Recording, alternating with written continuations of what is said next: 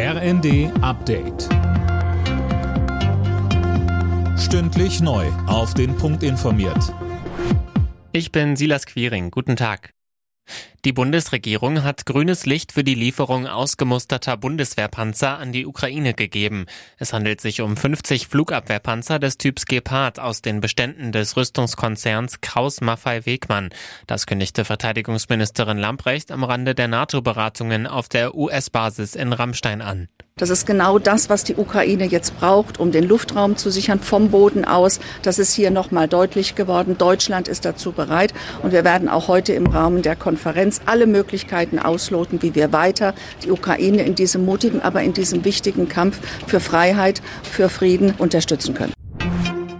In der vergangenen Woche ist die Zahl ukrainischer Geflüchteter an den deutschen Schulen wieder leicht gestiegen. Die Kultusministerkonferenz zählte zuletzt rund 65.000 Kinder und Jugendliche an allgemein- und berufsbildenden Schulen.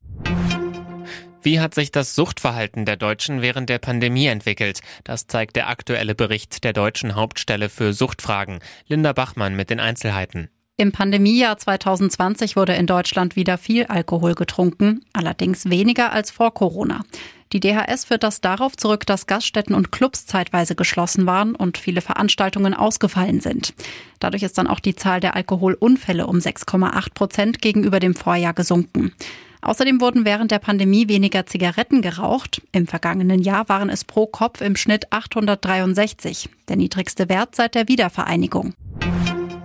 Die Twitter-Übernahme durch Elon Musk sorgt für gemischte Reaktionen. Viele Nutzer freuen sich darüber, dass Musk, wie er es sagt, die freie Meinungsäußerung beim Kurznachrichtendienst stärken will.